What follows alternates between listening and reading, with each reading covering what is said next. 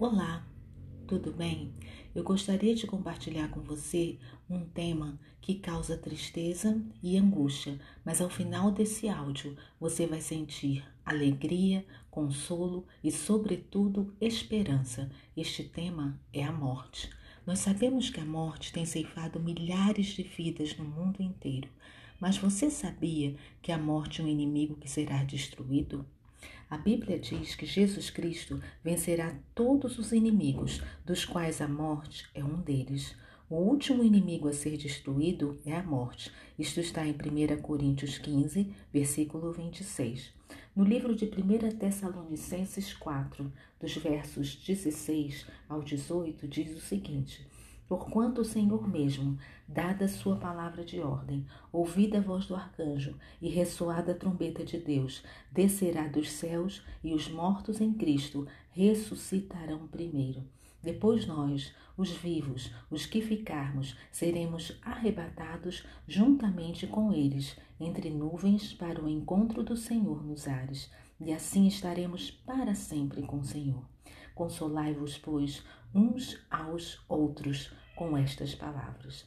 Nestes versos, o apóstolo Paulo, ele diz que quando Jesus voltar, as pessoas que morreram em Cristo, elas serão ressuscitadas. Depois nós, os que estivermos vivos, seremos arrebatados juntamente com eles para o encontro do Senhor nos ares e estaremos para sempre com o Senhor. Há 29 anos atrás, eu perdi uma irmã. Ela morreu no acidente automobilístico. E eu sofri muito com a morte dela. Eu chorava todos os dias. Passei 15 dias chorando todos os dias pela morte da minha irmã. E teve um dia, no horário do pôr do sol, eu estava muito angustiada, muito triste com a perda da minha irmã. E eu ouvi uma voz que dizia para mim: Por que tu choras?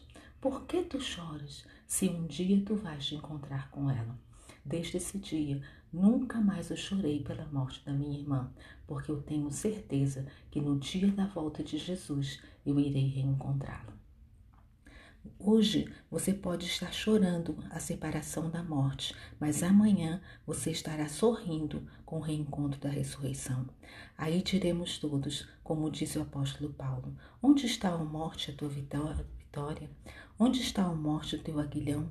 Isso está em 1 Coríntios 15, versículo 55. Ou podemos dizer também como John Donne, um poeta. Ele diz em seu poema: Morte, não seja orgulhosa, embora alguns a tenham chamada de poderosa e espantosa, pois você não é tal.